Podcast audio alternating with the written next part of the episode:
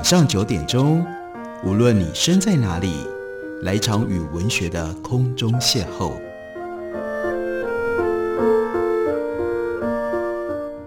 杨照谈书，邀您一同遨游文学世界，认识古今中外的经典之作。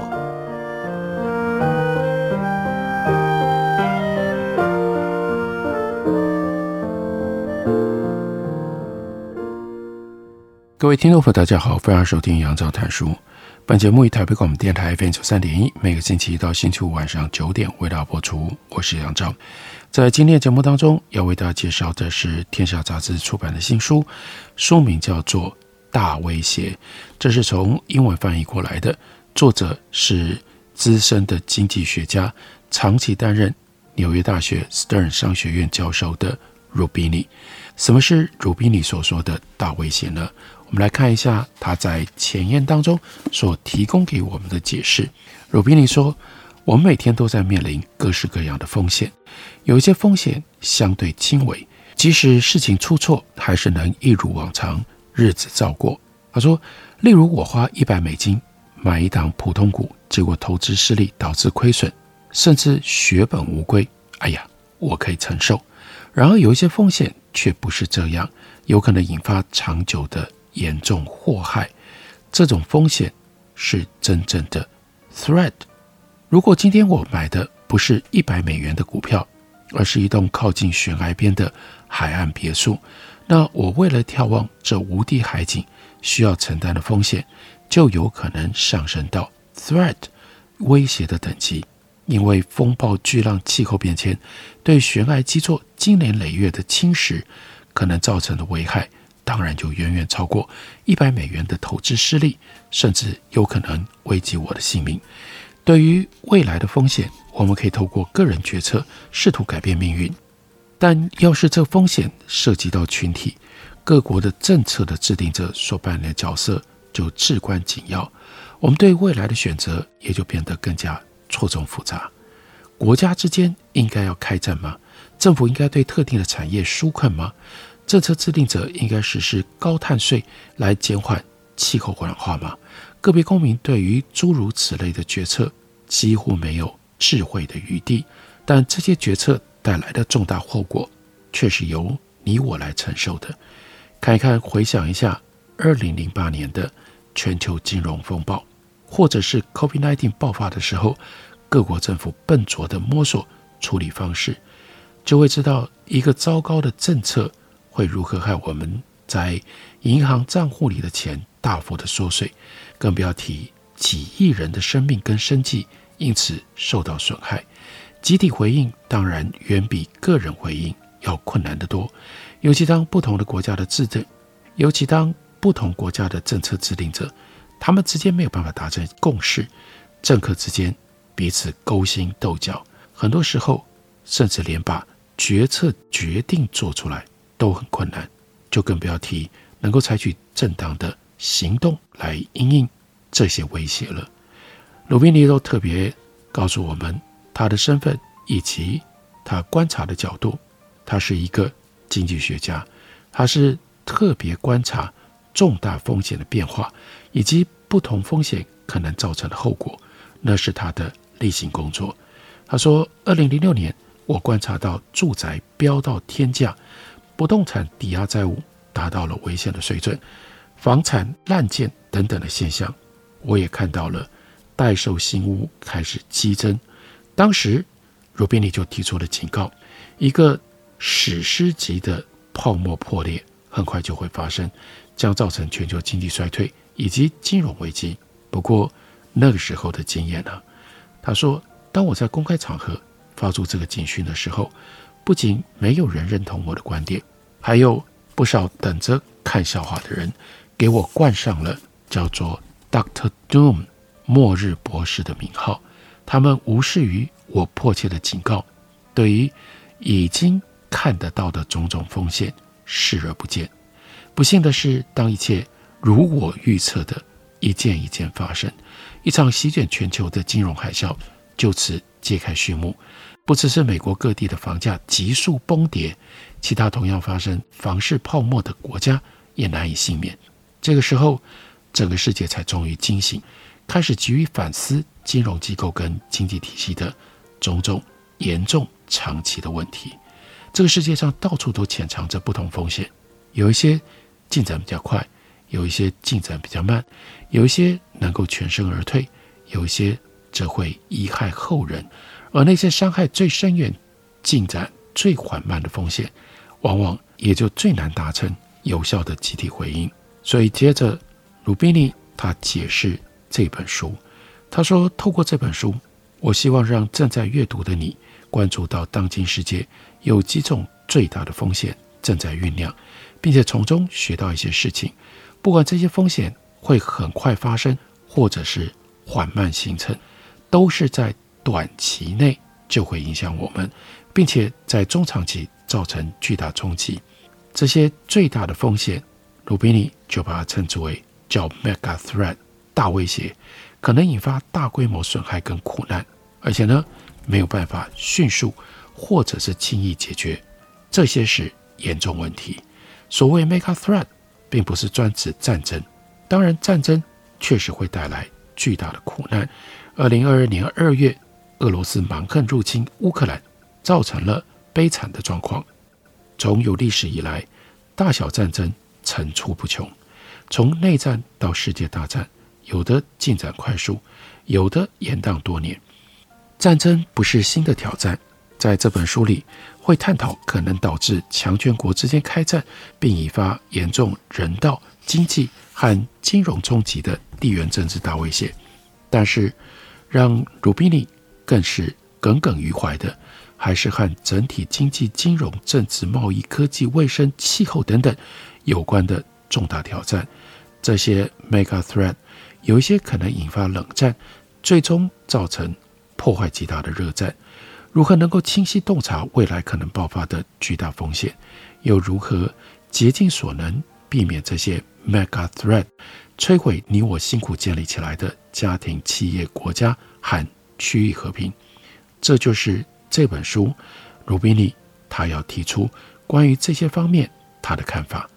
历史往往随着时间流逝被人遗忘了，尤其是有关经济困顿的历史。从第二次世界大战以来，这个世界大部分的时间都处于繁荣、和平、财富跟生产力持续提升之中。过去七十多年来，我们享受了相对稳定的时光，虽然经济偶有衰退。但通常没有持续太久，创新改善了人类的生活品质，强权国家之间也没有公然启动战争，这是太幸运了。这样相对的稳定状态，使得大多数国家的民众有幸享有比他们的父母、祖父母的时代更高的生活水准。不过遗憾的是，这相对繁荣的时光不可能再长久延续。Doctor Doom 这个时候他要。提醒我们，警告我们了。他说：“我们正面临重大的转变，从相对稳定阶段进入严重动荡、充满冲突的混沌时代。这些 mega threat 大威胁，不同于我们过去遭遇过的任何的风险。不同的大威胁，更是环环相扣，彼此紧密连接。鲁宾尼他所提的其中一项 mega threat，已经在我们的身边。”那就是通货膨胀以及通货膨胀所引发的利息高涨飙涨。不过，作为一个经济学家，他就帮我们整理了这一段历史。他说，一九八四年，我碰上人生第一场世界级的债务崩溃危机。当时我还是哈佛大学的博士生，在位于华盛顿 DC 的国际货币基金展开了有生以来第一次的暑假实习工作。那个时候，我看到许多拉丁美洲国家渐渐被过高的债务压得喘不过气来。这些国家在石油繁荣期投入大量资金在基础建设现代化以及提高政府支出。在这个同时，在纽约跟伦敦正在上演百老汇的音乐剧，后来一度改编成为电影，由 Alan Parker 导演的，那就是《Evita》。艾维塔的音乐剧演出场场爆满。这出音乐剧就是以阿根廷的独裁者 Juan Perón 他的第二任妻子作为原型的。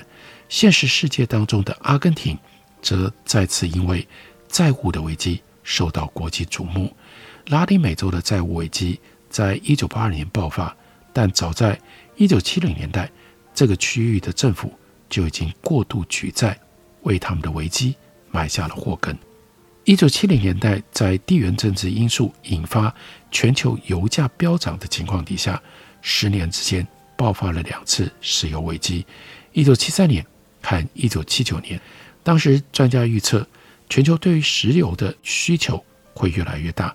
对外国投资人来说，以原物料为主体的拉美货币有着比较高的汇率风险，因此一些石油蕴藏丰富的拉美国家，甚至有一些能源出口有限的拉美国家，为了取得外国的资金，就挹注大幅增加的政府支出和投资，开始以世界上最安全的货币，那也就是美元来举债。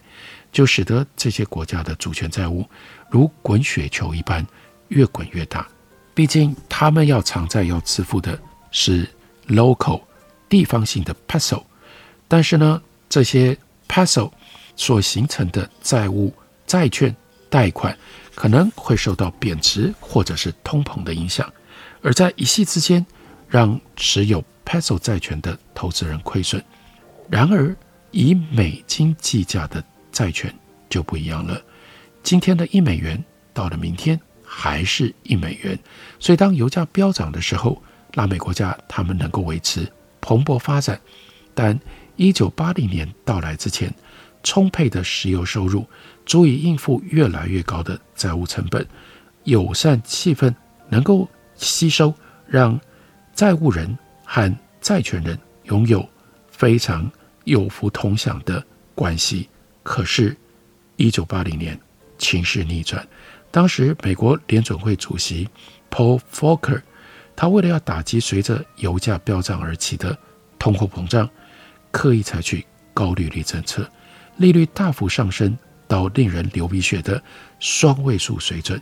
拉美国家的外国贷款利息支出暴增，开始超过了他们的出口收入，外债利息必须用美元来偿还。这些新兴市场的美元准备迅速就枯竭了。为了阻止外国债权人抽回银根，阿根廷、墨西哥、巴西和其他拉丁美洲产油国迫切需要更多的美元。他们疯狂地寻找解决方案，包括去借更多的债，去贷更多的款项。而那个时代所发生的通膨、高利率，到影响到债务国家，好像。最近，在我们的身边，在当今这个世界的国际间，也在发生，不是吗？这就是鲁宾尼他所说的其中一项大威胁。我们休息一会儿，等我回来继续聊。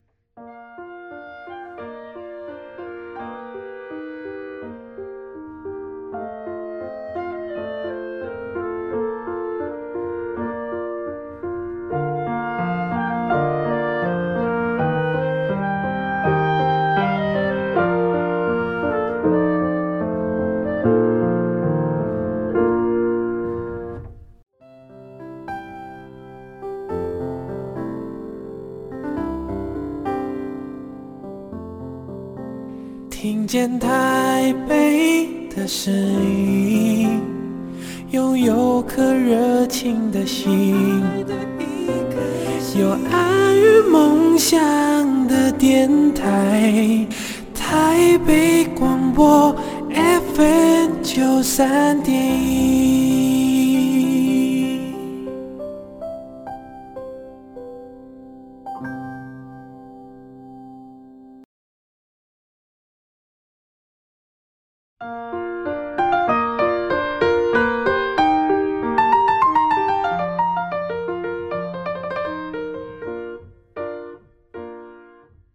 感谢您继续收听《杨照谈书》。本节目以台北广播电台 FM 九三点一，每个星期一到星期五晚上九点，为大家播出到九点半。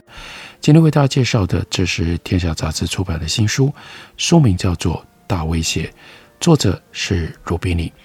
我们今天所处的这个高风险的社会、高风险的时代有很多威胁，而有一些威胁，因为它的程度以及它的规模，就升级为鲁宾尼所说的 mega threat 大威胁，其中包括了 social security 社会安全制度。在书里面，鲁宾尼把他的眼光看到日本，日本是全世界最长寿的国家之一，在日本，百岁以上的老人人数。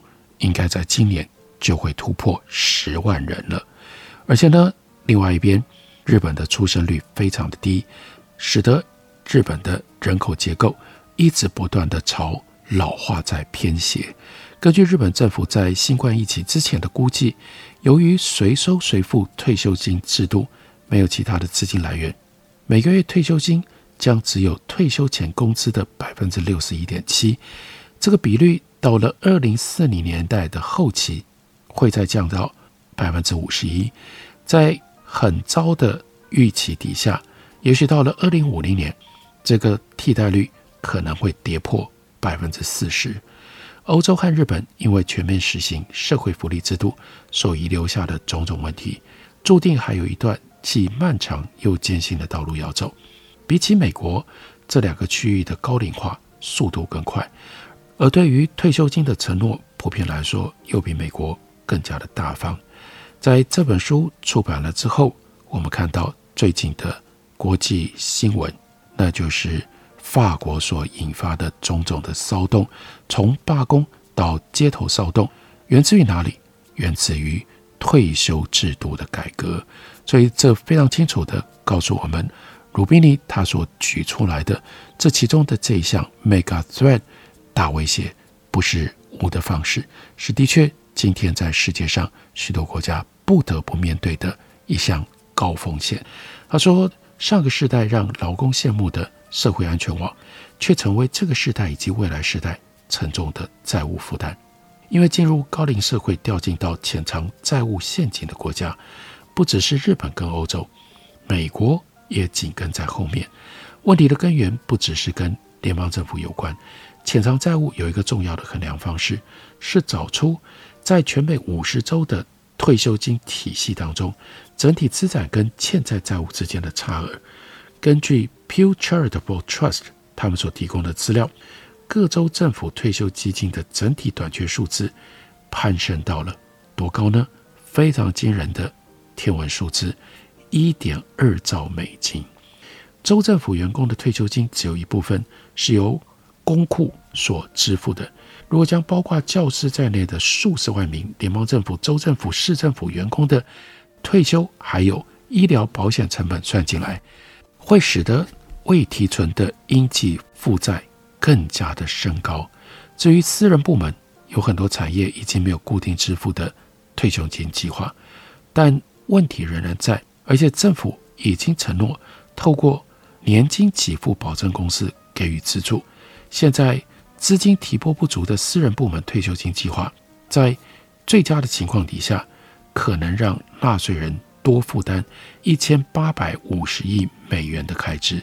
换句话说，这已经是最乐观的估计，有可能这个数字还会更高。比起退休金支出，美国医疗保健支出的成长速度更加的惊人。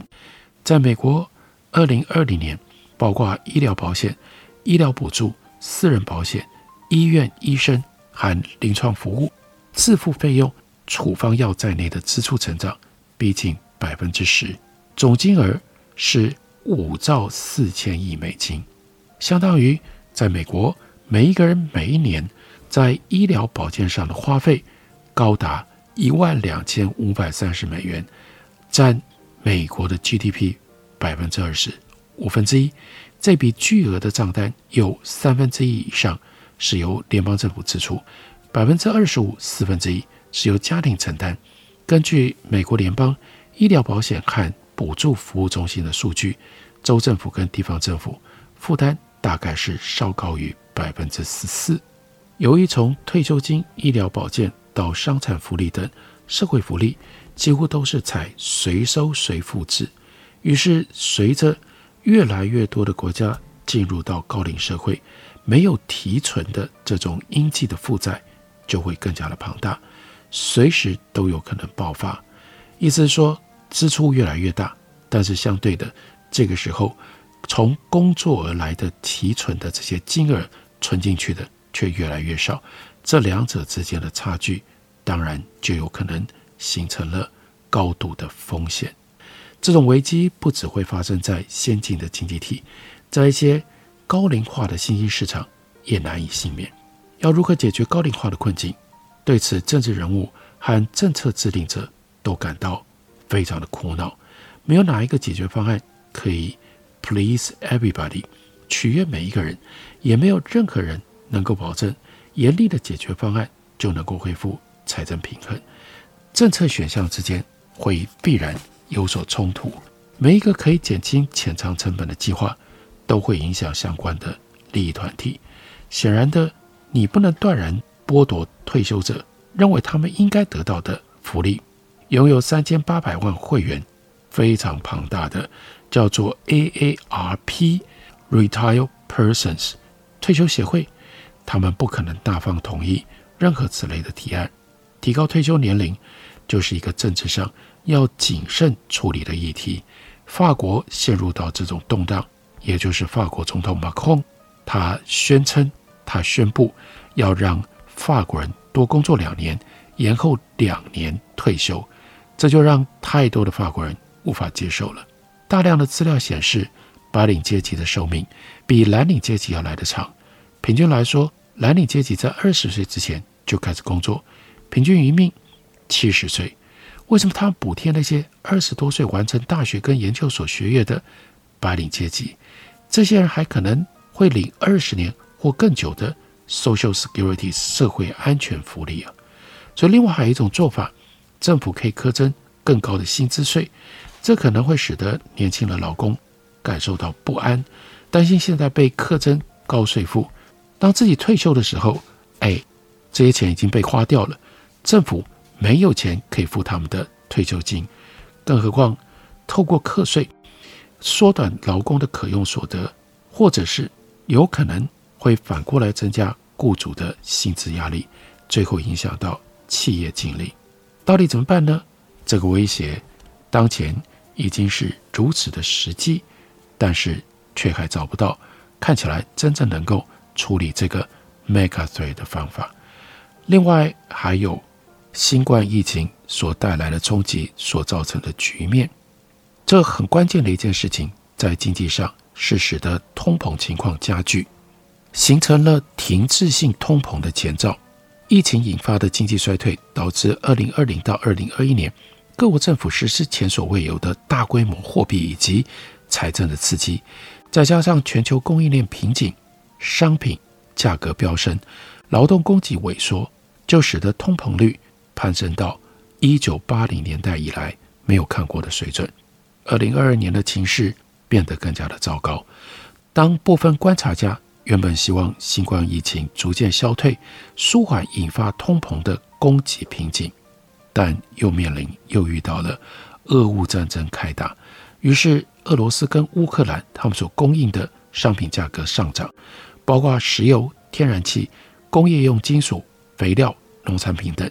接下来，Omicron 重创中国，严苛的新冠肺炎清零政策，迫使主要的商业贸易和运输枢纽。这些城市全部封城，进一步造成全球供应链的阻塞，商品稀少，物价就会上涨，导致先进经济体和新兴市场的通膨攀升。严重的旱灾让人更忧心粮食供应问题，进而成为社会动荡的导火线。干旱造成俄罗斯跟乌克兰的农作物欠收。二零一零年在中东地区的旱灾更引发了。粮食暴动，最后点燃了，可能还有人记得当时所谓的“阿拉伯之春”革命浪潮。二零二一年，Bloomberg 彭博社有一篇社论说，联准会正冒着全面衰退的风险。全球最大资产管理公司 BlackRock 毫无疑问也在敲边鼓。BlackRock 的执行长对通膨发出警讯，同时替他们的员工加薪。百分之八。另外，美国最大的主动管理债券基金 pinco 投资长将租金上涨视为一大警讯。这个时候，抗通膨债券基金公布了创纪录的买盘规模。这个基金的设计就是为了要保护投资人不受升息风险的影响。所有这些迹象都在告诉我们，通膨这个时候汹汹而来。另外，通膨背后最可怕的是所谓的停滞性通膨。如果通膨是一个威胁的话，那么经济上窒息的停滞性通膨，那就是 mega threat。我们要如何解决 mega threat？首先，依照鲁比尼的看法，你先得面对它，了解它。所以他特别写了这样的一本书，书名大标题是“大威胁”，另外副标是“未来经济十大趋势”，还有其中的生存法则，介绍给大家，推荐给大家。感谢您的收听，明天同一时间我们再会。